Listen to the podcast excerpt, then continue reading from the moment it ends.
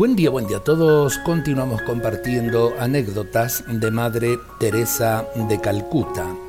No hace mucho tiempo recibí una hermosa carta y un consistente donativo de un niño italiano que acababa de hacer la primera comunión. En la carta me explicaba que antes de la primera comunión había pedido a sus padres que no le comprasen un traje especial y que se abstuviesen de una comida especial de celebración Añadió que había pedido a sí mismo a sus parientes y amigos que no le hiciesen ningún regalo con tal motivo. Había decidido renunciar a todo a cambio de poder ahorrar dinero para ofrecerle a Madre Teresa y a sus pobres.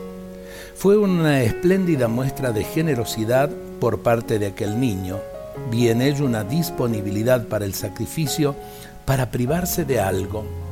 Los chicos eh, saben realmente eh, compartir y cuando se dan cuenta que hay otros niños y que hay pobres que realmente están sufriendo, son solidarios, son fraternos. Ojalá que papá y mamá sepan educar a sus hijos en esta solidaridad y les enseñen a compartir. Por eso dice eh, Madre Teresa, una gran parte de lo que recibimos procede de los niños es fruto de sus sacrificios, de sus pequeños gestos de amor. Ojalá que los grandes podamos también eh, hacer esto, ¿no? Esos pequeños o grandes gestos de amor que brotan de un corazón generoso.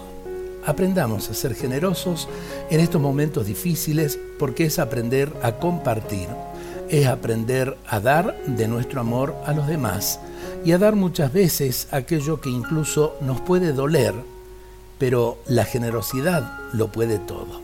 Dios nos bendiga a todos en este día.